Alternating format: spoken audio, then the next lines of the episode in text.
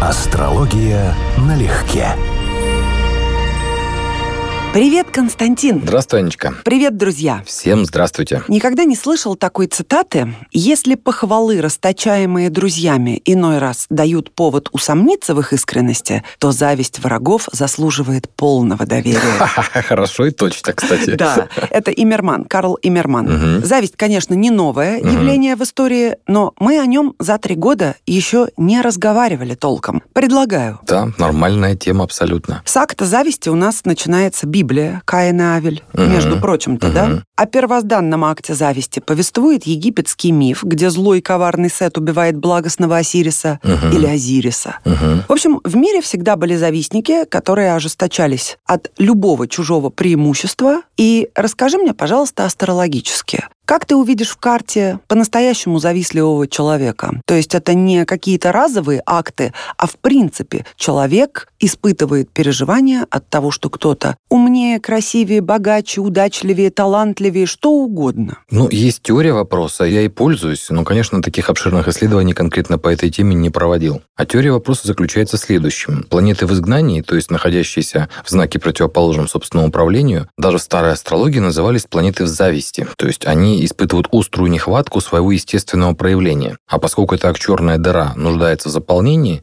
то человек болезненно реагирует на тех, у кого это есть и лучше, чем у него. И на самом деле смысл сохраняется даже после проработки, после изменения. То есть, когда человек сумел что-то добиться, он больше, может быть, не нуждается в таком остром конкурентном чувстве зависти. Там, допустим, изгнанный Меркурий по отношению к умным людям. Например, может завидовать умным, образованным там, и так далее. Но он будет сталкиваться с тем, что в его жизнь будут притягиваться по принципу подобное подобному вот такие вот представители, которые теперь завидуют ему. Поэтому планеты в изгнании у нас сразу группа риска в плане того, что в этом доме с вот этими людьми, в этих обстоятельствах мы будем сталкиваться с завистью. Либо своей, либо к себе. А разделить это получится? В смысле, к своей и к себе? Конечно, это же совсем разные вещи. Неоднозначный вопрос, потому что для астрологии вопрос от нас или к нам – это не до конца решенная тема. Это не сводится к домам, это раньше считалось, сводилось к стихиям. Огненное и воздушное – это мы склонны действовать наружу, а земная и водная – мы склонны воспринимать воздействие снаружи по отношению к нам. Но это не работает так надежно, казалось бы. Скажем, тот же самый Уран в седьмом доме, хотя он не имеет отношения к зависти, он читается как свобода или независимость в браке в отношениях. И он может быть как частью моего поведения, так и частью поведения партнера. То есть именно подобное притягивается к подобному. Поэтому нет, не совсем так однозначно, к сожалению. Тогда у меня возникает вопрос. Если человек становится регулярно жертвой завистников, Мгм. которые не просто завидуют, а еще и что-то предпринимают. Ну, Набираем. враги уже, да. Это уже другое, враги, да. Очерняют в коллективе, Да. например, распускают сплетни за спиной, либо еще каким-то образом гадят. Мгм. Как же ты тогда в карте и в прогностике это увидишь, что это по отношению к нативу, а не от него исходит в адрес кого бы то ни было? Ну, поскольку я не занимался этой темой глубоко, а видел только частные случаи, себя в том числе с тем, я постоянно с этим сталкивался в жизни, то вот одна из версий может быть какая? Планета в изгнании в седьмом доме, то есть в доме открытых врагов. Это как раз ситуация, когда мы сталкиваемся с чужой завистью. То есть это, по сути, ситуация, когда я притягиваю людей, остро, болезненно на что-то реагирующих. Это вот прям типажи, с которыми я могу столкнуться. Это вот первый вариант. Допустим, те же планеты в изгнании в одиннадцатом, это вот друзья завистливые. Или управитель одиннадцатого в изгнании. В третьем соседи, например, да, там, в шестом сослуживцы и так далее. А вот если это имеет прямое отношение либо к первому дому, или там соединение с управителем первого, либо к Солнцу, тогда я предполагал бы, что это исходит от меня. То есть буквально это моя часть моего воздействия. Ну, например, там соединение Солнца с какой-то планетой в изгнании или в аспекте с планетой в изгнании, то это будет часть моего поведения и моей острой нехватки зависти по отношению к людям, у которых это качество выражено лучше, чем у меня. Опять же, мы исходим из того современной астрологии, что это прорабатываемо, что человек может научиться не мучить сам себя и в итоге не испытывать этих терзаний и не вести себя, по сути, по животному сценарию. Но подобное будет притягиваться к подобному. Все равно будут притягиваться типажи соответствующие, соответствующие провокации. Психологи тоже говорят, что при достаточном уровне осознанности и способности к саморефлексии с импульсами зависти можно справиться. Мгм. Но те завистливые люди, которых мне доводилось встречать в жизни, завидовавших не только мне, может быть, кому-то еще, неважно, моей маме, в общем, uh-huh, тех, uh-huh. кого я могла наблюдать uh-huh. отстраненно, безусловно, этим болели. Uh-huh. То есть это разрушительное совершенно свойство натуры, и люди это были далеко не глупые. Да, это не связано с умом совершенно точно. В том-то и дело, что ну, осознанность тоже как бы с умом опосредованно связана. Uh-huh. Но вот утверждается, что можно избавиться. Да что-то не похоже. Ну, просто они не ставили себе этой задачи. В их системе ценностей зависть – это не плохое чувство, а плохие мы. И поэтому именно они нам завидуют. А я думаю, люди очень страдают, когда завидуют. Не знаю, если бы они сильно страдали, мне кажется, они бы изменились. Потому что я, к примеру, был завистливый. У меня Марс в изгнании в карте, у меня, в принципе, слабые гороскопы. Я был завистливый. Классика жанра и мем, который сейчас очень популярен. Сын маминой подруги, который абсолютно всегда лучше, чем ты. И вот мама да, у каждого сыну показывает, вот у нее сын, у подруги, вот он, а ты же понимаешь, что ты не дотягиваешь. Ты уверен, что это была зависть? Это была зависть. Нет, это совершенно однозначно это была зависть. То есть, как бы я понимал, это очень болезненное такое терзающее чувство. И с моей точки зрения, зависть – это одна из составляющих ревности, например. То есть, там есть собственнический инстинкт, да. но есть элемент зависти. В То ревности, я... да. Да, и это тоже у меня очень активно работало. Потом, ну, я как-то не занимался этим специально, но как-то это пропало, и сейчас меня эти импульсы если бывают, то ну, даже не каждый год. Буквально там разово как-то кольнет случайно, да, и все. То есть я совсем забыл это чувство. Но я систематически сталкиваюсь, ну, во всяком случае, по своему седьмому дому, с людьми, которые меня на дух не переносят. И смысл, я же некоторых из них знаю лично, там просто зависти, элементарно зависти. Я это очень хорошо понимаю, что такое завистники. В свое время у меня их было больше, чем хотелось бы. Причем в ближнем кругу, и я об этом знала. Твой управитель первого асцендент у тебя же в близнецах, управитель да. первого Меркурий у тебя в седьмом? По-моему, Ты помнишь, в седьмом. в изгнании? Да. Ты обязательно должна была столкнуться и со своей завистью, и с чужой к себе совершенно точно. Если я скажу, что я... Только у тебя сценарий не зависти должен был быть другой. Не знаю чувства зависти, естественно, слушатели скажут практически единогласно, ага, ну, конечно. И действительно, людей, которые не завидуют, довольно немного. Я сама встречала. Но я думаю, у меня есть объяснение. Не очень оно прозвучит скромно, но зато действительно пояснит, почему нет. Потому что я с самого детства жила с чувством... Превосходства. Да. Скромно и честно.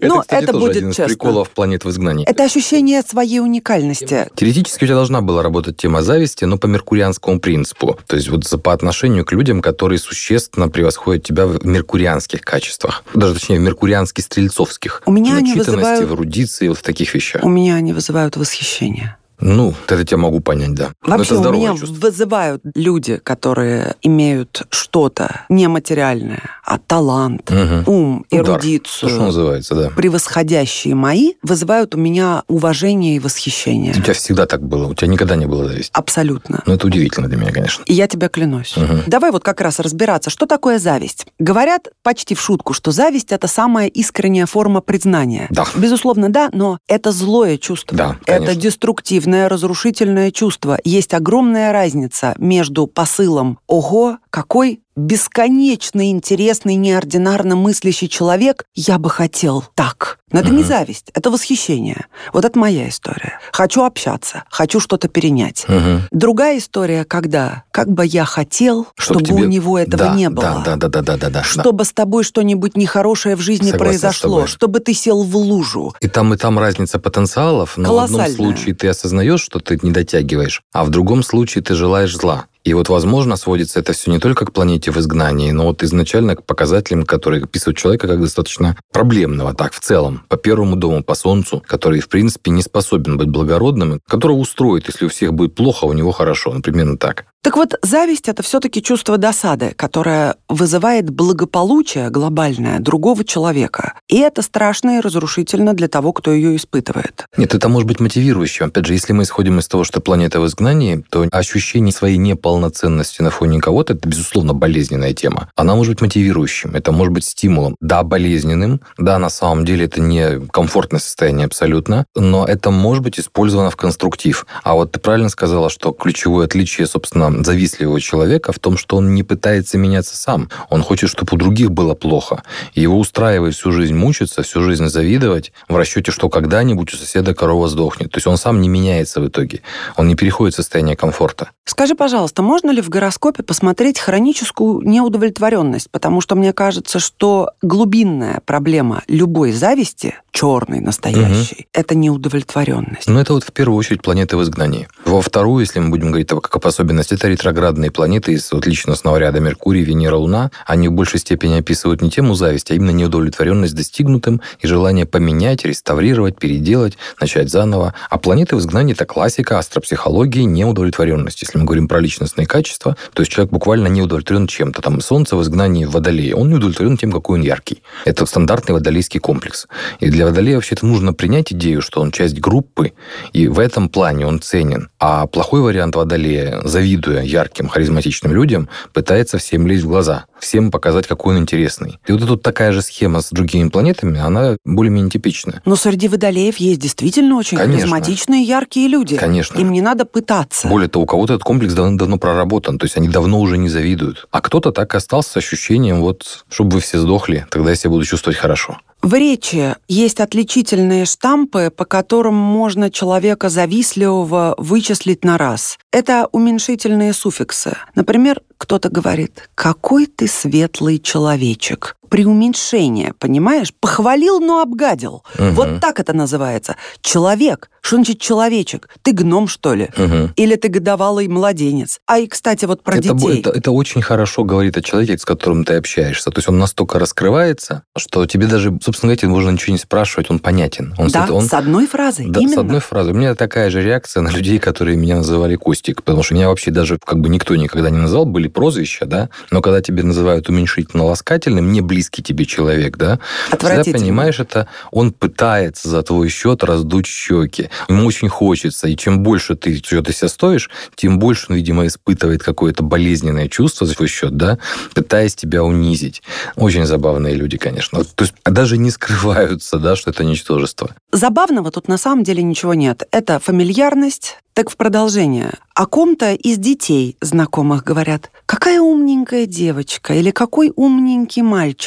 И меня тоже подтрясывает, что язык не поворачивается сказать «умный», от тебя не убудет. Это не означает, что тут спиноза растет. Почему не сказать, что такое умненький? Вроде как и умный, но вроде как, но вроде как и не умный, ну, еще понимаешь? Можно, да, еще можно по щеке потрепать, да, похлопать. Это не, вот я ну, тоже это всегда... Это зверская фамильярность. Это не, ну это просто, это вообще не понимал. Трогать чем, чужое чем, лицо? Чем надо быть? Что надо иметь в голове, чтобы на такие поступки быть способным? Я только про речь. Только про речь. Прикосновение – это вообще другая ну, Здесь категория. можно частично как бы оправдать человека тем, что он, ну, наверное, о ребенке говорит. То есть как бы маленький человек, он пытается так это провести.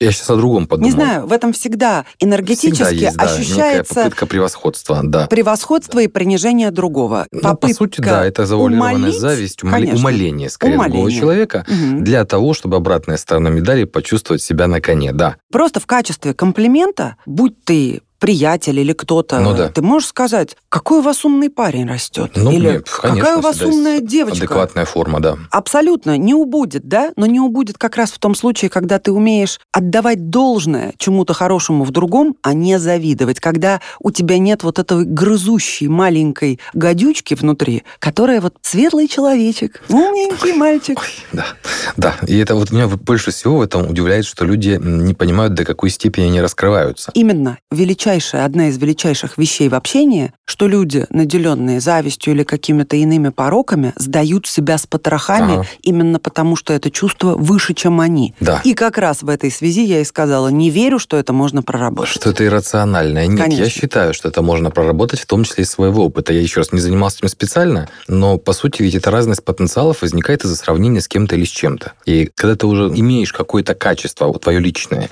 которым ты раньше завидовал, и оно проработалось, в смысле смысле накопился новый опыт принципиальный, и ты сравнивая с другими людьми, перестаешь ощущать так болезненную тему, то у тебя фактически исчезает мотив для зависти. Кроме того, это вопрос системы ценностей. Ну, допустим, вот есть люди, которые завидуют там чужому богатству. Мне это вообще непонятно никогда было. То есть вот свободе чужой, да, возможностям я могу завидовать. А богатству, власти, ну, как-то это вот не мой жанр совсем. И вот прорабатывается это в том числе как? Человек добился чего-то, и он перестал завидовать этому качеству. Просто потому, что реже стал себя сравнивать. Оно не исчезло полностью, оно в нем есть. Но оно реже стимулируется и реже провоцируется окружающими людьми действительностью. Наверное, у людей, завидующих кому-либо или чему-либо, есть свои уровни. Чем ниже уровень, тем больше вероятность, что будут завидовать именно материальному. Но больше всего, на мой взгляд, все-таки завидуют неординарности личностной, внутренней свободе, скажем так. Ну и не факт. Очень сильно. Деньгам, власти, известности завидуют куда больше людей, чем внутренней свободе. Вот как раз внутренняя свобода массу людей, по-моему, вообще не интересует. К слову, вот два примера очень ярких по поводу планеты в изгнании, и я уверен, что эти люди должны были быть завистливыми в этом вопросе. Это чемпион мира по боксу Мухаммед Али, Марс в изгнании, очень проблемный проблемный, пораженный. И Федор Емельяненко, который 8 лет держал титул непобедимого бойца в боях без правил. Марс у него в изгнании, это практически без аспектов. Я абсолютно убежден, что если бы их спросить вот на чистоту, насколько они завистливы, они должны были быть очень завидующими вот тем, кто более совершенен в марсианском плане, более решительный, более смелый, более спортивный, более пробивной. Это было для них мотиватором, они росли. Но поскольку они вышли на тот уровень, когда просто уже с ними сравнивают всех, да, то и тема зависти у них с этим вместе автоматически пропала. Из того, что видела я, люди все-таки завидовали больше всего внутренней свободе. Я сейчас сделаю сносочку, что я говорю не о себе или не только о себе, неважно, не надо это просто на меня все примерять. Завидуют женщины в основном кавалерам Конечно. чужим. Ну, это безусловно, это Внешности. понятно. Внешности, да, но не столько, потому что есть девчонки очень привлекательные и не пользующиеся успехом. Есть девчонки Согласен. относительно привлекательные, но куда бы ни пришли, Кстати, как результати- минимум... результативности. Конечно, выхлоп.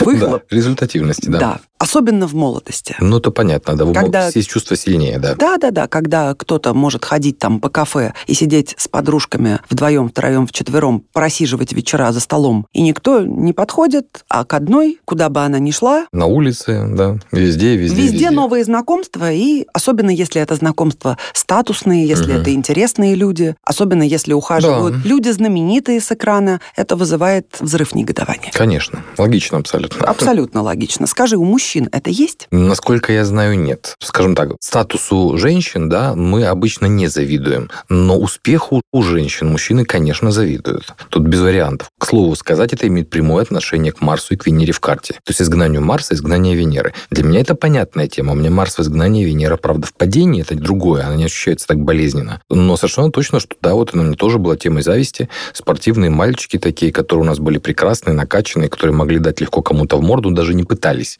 У них было превосходство, да, такой альфа-самец. И девочки ими вокруг них крутились. Конечно, я завидовал. Когда я был таким ботаником в 13, 14, 15, конечно, я завидовал, естественно. Я это очень понимаю. Есть такая формулировка «завидую по-белому». Понятно, что подразумевается. Именно то, о чем я говорила, восхищение с как бы таким полушутливым вздохом. Эх, молодец, вот мне бы так. Хм. Ну, например, ты волевик. Мгм. Вот я так говорю девчонкам, которые могут в любую погоду, при любом самочувствии идти в зал, когда Мгм. надо идти в зал. Мгм. И вот тут я могу сказать, завидую. Но, естественно, не в контексте, не в смысле «хочу, чтобы ты перестала ходить и потеряла форму». Я искренне восхищаюсь, я так Да. не могу. Это восхищение с присказкой «Эх, коза я коза, никогда я так не смогу». Вот. Но, строго говоря, в отрыве от сказанного, белой зависти не существует. Потому что, как мы выяснили, зависть всегда черная, разрушительная И и нет, вот- недоброжелательная. Нет, вот я с тобой не согласен. Ты сейчас совершенно правильно говорила, что, по сути, слово тоже, а смысл другой. Ну, потому что это частое не явление. зависть. Нет, ну Ты мы же- ну мы же- отдаешь дань должного. На банальном же уровне мы все равно можем сказать, что мы завидуем. То есть наше слово, оно подходит под это, но смысл в нем реально, функция в нем другая. Пример, у меня тоже была такая история. У меня был клиент, который имел квартиру в Европе, я к нему приезжал. У него семья, причем любящая семья, замечательная. Опять же, машина, легкие покупки, еще раз, квартира с видом на море в Европе. И вот ничему этому я не завидовал. Но когда мне между делом сказал, что на день рождения сделал себе подарок, на сверхзвуковом истребителе слетал в стратосферу. Ну, вторым номером, понятное дело, да. Вот тут я понял, что я завидую. Вот именно так, как ты и сказала, белой завистью. Не в смысле я ему желаю зла, да? А вот у меня было острое, четкое чувство. Блин, эх, вот я тоже так хочу. Ну, видишь, все бывает индивидуально. Спинозу тут вспомнила, а он насчет зависти сказал, никто не бывает так склонен к зависти, как люди самоуниженные. Совершенно верно. По сути, зависть – это результат разности потенциалов с кем-то другим. Как можно бороться с бедностью? Можно сделать бедных более богатыми или уменьшить количество бедных людей. Просто будет меньше бедных, меньше бедности. Злой такой юмор. Я сейчас в процессе одну вещь поняла, хотя до записи размышляла. Почему же действительно никто во мне ни разу не вызвал вот жгучей, нехорошей зависти? Считается же, что ну хотя бы раз каждый ее испытывал в жизни, но я не смогла этого вспомнить, действительно не смогла. А потом поняла, Почему? Из-за гордыни. Да, наверное. Потому что не можешь допустить себе мысли, что ты существенно ниже или слабее или хуже. Наоборот, с детства, спасибо родителям, меня воспитывали так, что не надо себя, во-первых, ни с кем сравнивать. Ты это ты, другой это другой, и у тебя достаточно преимуществ, угу. чтобы собой гордиться, любить себя и уважать. Я вот что вспомнила. Как говорил Пифагор, жизнь подобна игрищам. Иные приходят на них состязаться, иные торговать, а самые счастливые — смотреть. Так вот, у меня чувство конкурентности отсутствует. Но опять же, вот в связи с каким-то вмонтированным ощущением, даже не то, что превосходство, я прекрасно понимаю, что куча людей красивее меня, богаче меня, талантливее меня, умнее меня. Но это не мотиватор. Но это не только не мотиватор, угу. это не заставляет меня считать себя хуже или вообще сравниваться. Так вот, мне кажется, что ощущение того, что ты единственный и неповторимый, не лучше, не хуже, правда. Да, в каких-то обстоятельствах ты точно знаешь, ты лучше или ты хуже, но от этого не уйдешь, да? Но внутреннее чувство собственного достоинства, а можно проще назвать гордыней, uh-huh. не позволит тебе пожелать другому достойному человеку, чтобы у него что-то было нехорошо, потому что ты от этого все равно не возвысишься. Ну, это ну никак... толку никакого, Абсолютно да. никакого. А я вот слушаю тебя и думаю, что, может быть, вся вот составляющая, собственно, настоящей черной зависти, то есть людей, которые всю жизнь проходят так ничему не научившись, завидуя окружающим, это вот вторая компонента. То есть, кроме разности потенциалов, у меня чего-то нет, а я очень хочу это получить. Должна быть компонента типичная для неудачника. То есть, человек, который принимает на себя ответственность за собственную жизнь хоть в чем-то, да, он всегда все переносит на себя. Вот как ты правильно сказала, а мне-то польза с этого какая, да? То есть, ты все равно задаешь себе вопрос, а смысл завидовать?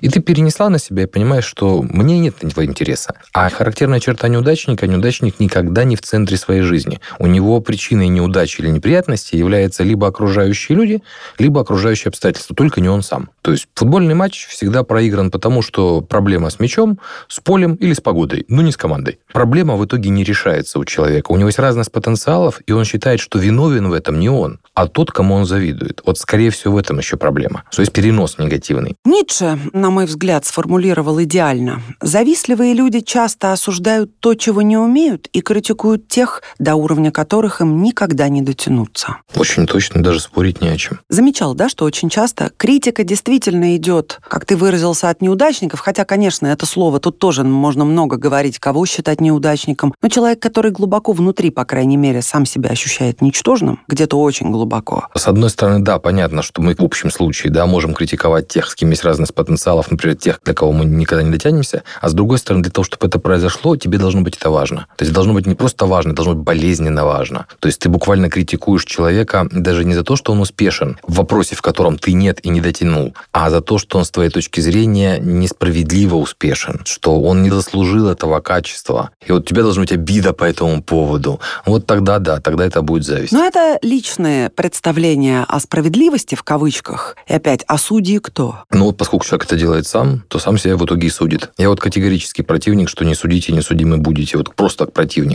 Наша жизнь – это и есть постоянное суждение, как оценочная категория, на которой мы строим всю нашу этику, поступки, принимаем принципиальные решения. Поэтому достичь шаолиня и жить в безоценочных суждениях, наверное, даже лучше не предполагать такого. А что бы произошло со всеми нами, если бы в нас исчезли зависть, жадность, корыстолюбие, подлость, а остались бы только верность, преданность, способность искренне, бескорыстно дружить и беззаветно любить. Ответ. У нас выросла бы шерсть, отрос хвост, и мы стали бы собаками. Вот, кстати, не факт. Из того, что видишь постоянно на роликах на Ютубе, во всяком случае, с теми же кошками, Есть у них и зависть, все у них присутствует. У кошек, да, у собак нет. Сомневаюсь, что у собак нет. Поэтому, друзья, пожелание напрашивается само собой. Отращивать хвост и шерсть. Нет. Чем больше мы заинтересованы собственной жизнью и управлением своей внутренней империей, а еще красотой и разнообразием самой жизни вокруг, тем мы благополучнее душевно, а благополучные сердца не способны на зависть, только на восхищение. И тоже могу сказать, что чем меньшей степени мы сфокусированы на окружающем мире и в большем на себе в этом мире, тем в меньшей степени мы начинаем зацикливаться на ком-то, ему завидовать. Просто потому, что этих кого-то 7 миллиардов, они для нас абсолютно заменяемые легко. А вот мы у себя любимые, ценные, тратить... Единственные. Единственные, да. И тратить свое время, силы, эмоции на какую-то зависть. Вот реально неконструктивное чувство, потому что если оно не приводит к результату, типа мотивации, то есть стать и сделать, да, что-то, то оно просто разрушительно и вредно. Оно не нужно. Если мы себя любим, мы его просто не допускаем. И даже усилий для этого прилагать не надо. Ну и пока, друзья. Всем счастливо. Не завидуйте. Астрология налегке.